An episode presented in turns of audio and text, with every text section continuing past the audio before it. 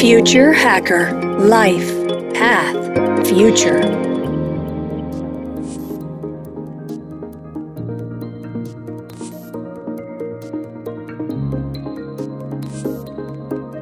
Olá pessoal, bem-vindo ao Future Hacker. Meu nome é André Chaves e temos aqui uma convidada muito especial, que é a Marcela Vairo. Ela é experiente executiva de vendas de software com mais de 20 anos na indústria de tecnologia da informação, com diferentes funções de desenvolvimento de cloud, data analytics e ecossistema no Brasil e na América Latina. Tem uma carreira super sólida de mais de 15 anos na IBM e hoje é diretora de Data, AI Automation e AI Apps. Bem-vinda, Marcela, ao Future Hacker. Obrigada, estou super feliz de estar aqui hoje com vocês. Legal, um prazer nosso, já é o terceiro profissional da IBM. Ô, Marcela, vamos lá. Eu, eu queria primeiro falar um pouquinho até da tua carreira, né? Assim como o Machine Learning, né? Que melhora a cada dia, né? Com aprendizado, em cima de aprendizado. Gostaria que você fizesse um paralelo com a sua carreira dentro da IBM. Eu imagino que também deve ter sido conhecimento em cima de conhecimento. Conta um pouquinho da tua história. Então vamos lá, na verdade não são 15 anos, são 23 anos. Eu estou aqui praticamente desde que eu me formei, eu me formei em engenharia de produção e entrei na área que a gente chamava na época da área de software, que estava começando naquele momento em 98. Então a área devia ter dois, três anos aí, né? A IBM evoluiu muito, é uma empresa de mais de 100 anos, é, muito focada no começo em hardware e que estava indo para uma área mais de solução, que é uma grande tendência no mercado até hoje, né? Então a área de software mais focado principalmente em middleware, que é aquela camada do meio, né? Para se criar alguns aplicativos que ajuda aí os aplicativos a se falarem os aplicativos que usuários, os usuários reconhecem na ponta.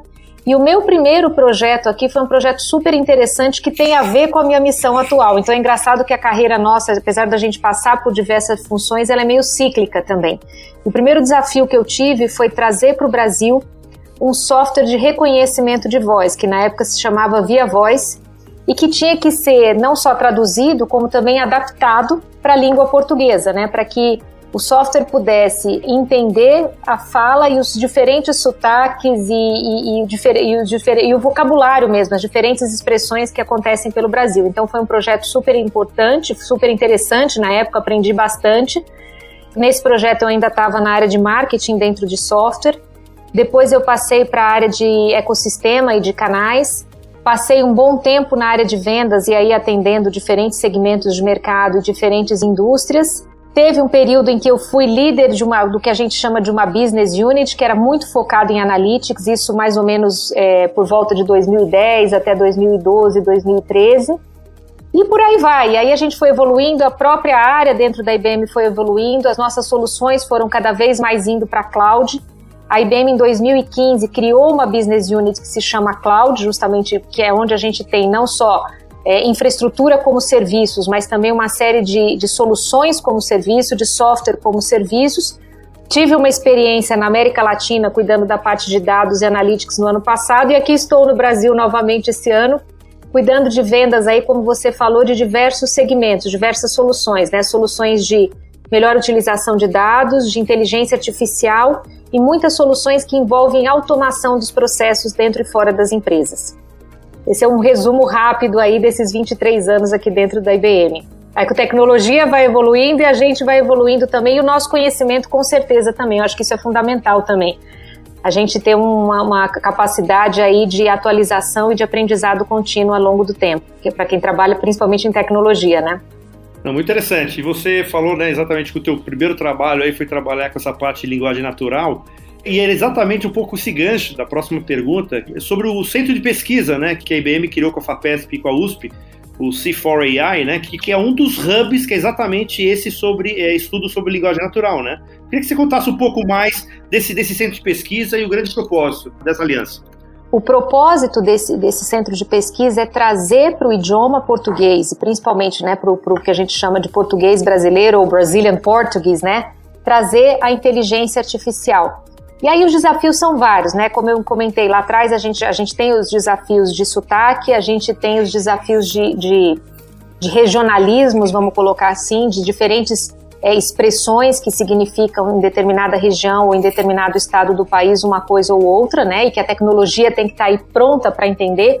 Mas os desafios da tecnologia e o que ela é capaz de fazer também evoluíram ao longo do tempo. Então, além de toda essa parte de entender o idioma e de entender as expressões dos diferentes sotaques, é, hoje em dia a gente também tem o desafio de entender a entonação, de a partir de uma determinada frase que um usuário fala na ponta, eu saber se aquela pessoa está nervosa, se a pessoa está calma, se ela está dando uma bronca, se ela está fazendo um elogio. Então tem uma série de desafios que dependem do idioma e que não vai ser lá fora, isso não vai vir lá de fora, isso tem que ser desenvolvido no país. E por isso que esse tipo de parceria é tão importante para a gente aqui no Brasil.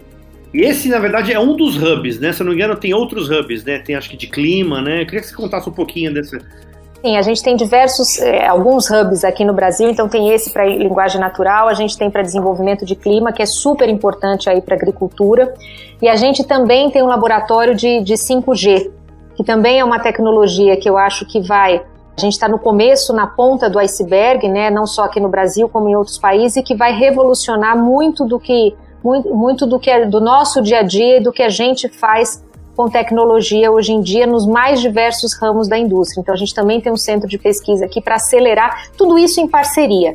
Eu acho que uma palavra-chave hoje em dia é parceria e ecossistema. Né? As empresas não desenvolvem mais nada 100% sozinhas. Se a gente quer acelerar a criação de valor por mercado, eu acho que a gente tem que se parcerizar com outras empresas e outras instituições que querem caminhar no mesmo, no mesmo sentido, com o mesmo ideal e que com isso todo mundo ganha, a sociedade ganha e o mercado também.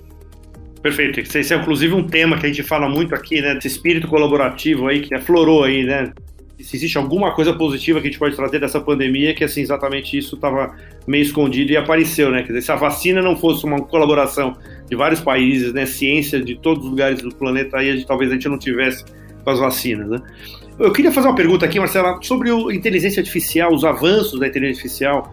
Se você pudesse elencar, qual é o setor hoje que está mais aproveitando toda essa tecnologia? É difícil falar de um setor só, mas assim, eu acho que um setor que se destaca muito é o setor financeiro. O setor financeiro usa muito inteligência artificial dentro de casa, seja, por exemplo, para valer na criação e na atualização de um modelo matemático, por exemplo, para trabalhar score de crédito ou para trabalhar investimento para trabalhar uma oferta para o varejo, para os clientes deles de varejo, por exemplo, né, determinado, considerando aquele perfil e os dados conhecidos daquele cliente, qual seria o produto, a oferta financeira que mais se adaptaria àquele cliente, até o atendimento final, que também é, é um dos cases, né, um dos, um dos tipos de uso da inteligência artificial que são mais conhecidos hoje, que é a interação com o cliente, seja na na resposta de perguntas no dia a dia, ou seja, no atendimento ponta a ponta mesmo, nesse atendimento digital, né? A gente tem uns casos super interessantes aqui no Brasil, por exemplo, hoje em dia o Banco Original, praticamente 90% do atendimento ao cliente dele é feito com tecnologia e com muita inteligência artificial. Não é só aquele chatbot que a gente tende a pensar que tira dúvidas, que responde perguntas, é muito mais do que isso, né? Você, você abre uma conta, você faz uma transação, interagindo quase que 100% através de tecnologia. Eu acho que esse é um dos setores mais avançados. Eu acho que o setor de varejo tem um avanço muito importante também, muito pensando aí no atendimento ao consumidor. Então a gente tem casos super interessantes, como por exemplo é a Magalu, que também vai muito mais de perguntas e respostas. Ela acompanha o cliente ponta a ponta, ela tira dúvidas, ela, ela, ela realmente dá um suporte ao cliente antes, durante e depois da venda através da utilização de, de inteligência artificial.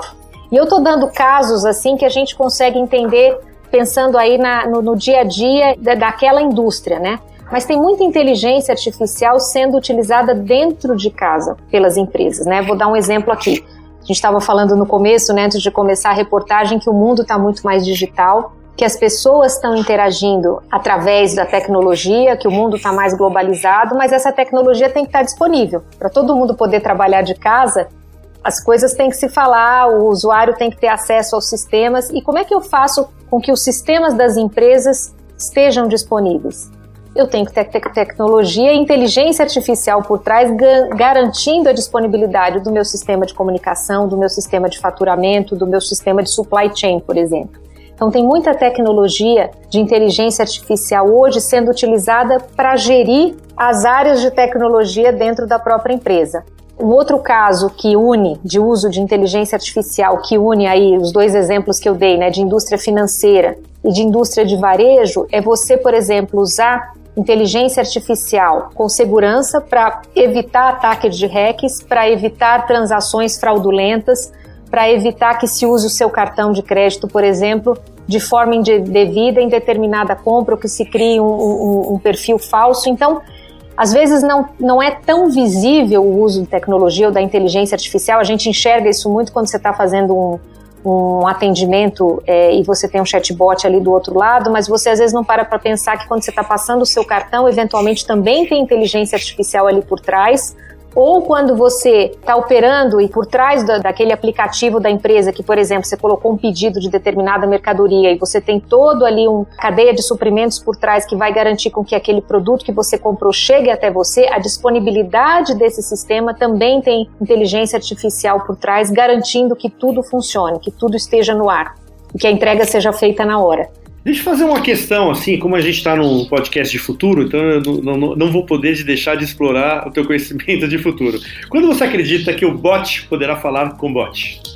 Eu acho que em breve, eu não me arrisco a dizer aqui uma data, mas eu acho que já tem muita coisa acontecendo. Quando a gente fala, se a gente juntar o bot em si com automação, e robotização, a gente consegue ver que já tem muita inteligência artificial. Eu dei exemplos e não falei muito de robotização, né? Mas a gente já tem é, muita inteligência artificial por trás de robotização, e isso faz com que a gente, com que os bots já já vão passar a interagir um com o outro aí no futuro próximo. Acho que tecnologia para isso a gente já tem.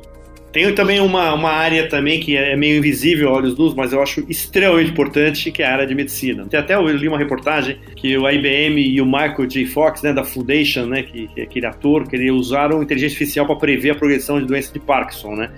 Existem progressos em outras doenças também? Existe, existe em tratamento de câncer, em, em tratamentos específicos para câncer, em Parkinson. É, e eu acho que você trouxe um tema muito, muito importante, né? A gente, é, muitas pessoas ainda costumam ver a inteligência artificial e a tecnologia como uma ameaça, né? Como ah, vai substituir os empregos e na verdade ela potencializa a capacidade humana. Então, seja, e você trouxe um caso super bonito, que é esse caso aí da, de uma parceria que a gente tem para cuidar do Parkinson, né? E a gente sabe que uma das pessoas que mais promovem isso, até por ele sofrer com isso, é o Michael J. Fox. E, e, a gente consegue acelerar a pesquisa, acelerar inclusive o diagnóstico médico em alguns casos. Esse caso de Parkinson, a gente está falando de um case aí de pesquisa, né? De pesquisa médica em que a gente acelerou alguns findings, né? A gente acelerou, é, a gente conseguiu descobrir algumas coisas a mais sobre a doença a partir do uso de tecnologia. Mas em muitos casos também a gente tem o uso de tecnologia ajudando no diagnóstico, ajudando o médico no diagnóstico. Ele jamais vai substituir o médico. As pessoas muitas vezes ainda têm uma, um, certo preconceito com a inteligência artificial e pensam que é uma tecnologia que veio para gerar desemprego ou que veio para piorar a nossa qualidade de vida ou para retirar os nossos empregos. E eu acho que esse exemplo da pesquisa que a gente está fazendo, por exemplo, em conjunto, né, para acelerar o diagnóstico e o tratamento da doença de Parkinson, ou em muitos casos a gente tem a utilização de inteligência artificial para ajudar os médicos no melhor diagnóstico e no melhor tratamento, na escolha do melhor tratamento de uma doença, a gente pode ver como esse tipo de tecnologia ele não vem para vamos dizer assim, de alguma forma prejudicar a humanidade, muito pelo contrário, ele vem para acelerar o conhecimento e para nos ajudar a ter uma qualidade de vida melhor. A gente falou de exemplos aqui de pesquisa, né? Então a gente tem muito, muita inteligência artificial hoje sendo utilizada para pesquisa de câncer, para pesquisa de Parkinson. Mas eu vou dar um outro exemplo recente que tem a ver também com o nosso dia a dia, né? A gente implementou vários projetos em parceria com alguns governos, por exemplo, com o governo da, da Colômbia, ou então com a prefeitura de Jundiaí e com a CVS, que é aquela rede de farmácias grande nos Estados Unidos, para dar informações, em alguns casos, né, à população sobre a pandemia, sobre o que fazer, os diagnósticos, quem procurar. E no caso da CVS, pra, teve um boom ali, você imagina, toda a logística de vacinação nos Estados Unidos, e a gente usou essa tecnologia para poder atender o cidadão na, na ponta, dando informações sobre agendamento, uso de vacina, e de um jeito que em duas, três semanas você consegue criar isso, você consegue gerar um sistema de atendimento para a população numa época de crise, numa época de pandemia como a gente viveu agora. Então, são, acho que são exemplos bonitos aí do uso da tecnologia, seja no atendimento de uma crise sanitária, como a gente está vivendo, seja na pesquisa e no futuro aí, né, no uso e na aceleração do conhecimento em relação ao tratamento de algumas doenças. Perfeito. Agora eu quero falar de, na verdade, duas pessoas muito conhecidas e que eles ambos alertam o risco da inteligência artificial de ameaçar a existência da nossa civilização, que é Elon Musk e o Stephen Hopkins. Quer dizer, isso é um desserviço? Qual é a sua opinião sobre, sobre isso? Eu acho que, como tudo no nosso dia a dia, a gente sim tem que ter regra, tem que ter governança em cima.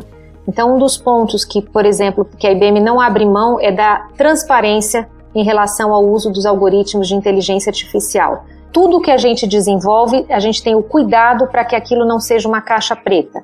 Para que, se o modelo matemático, o modelo de inteligência artificial chegou a determinado resultado, eu consiga entender o que, que alimentou aquele determinado resultado. Então, se eu decidir, por exemplo, se eu estou usando uma solução e decidir pela contratação de determinado funcionário, por que, que eu escolhi aquela pessoa? Será que tem algum preconceito por trás do algoritmo que está ali ou não? Ou se eu estou dando crédito para determinado cliente, o que está por trás daquela decisão? Quais foram os critérios adotados?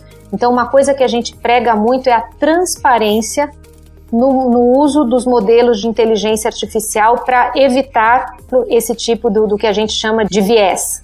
Um outro ponto importante também que a gente trabalha com muitas associações é para garantir que quem tem uma força de trabalho diversa de cientistas de dados e de pessoas de tecnologia trabalhando com inteligência artificial, porque se, os, se, se, eu tiver, por exemplo, só homens programando, provavelmente os resultados que vão sair dali vão ter um viés diferente do que se eu tiver uma força de programadores mista.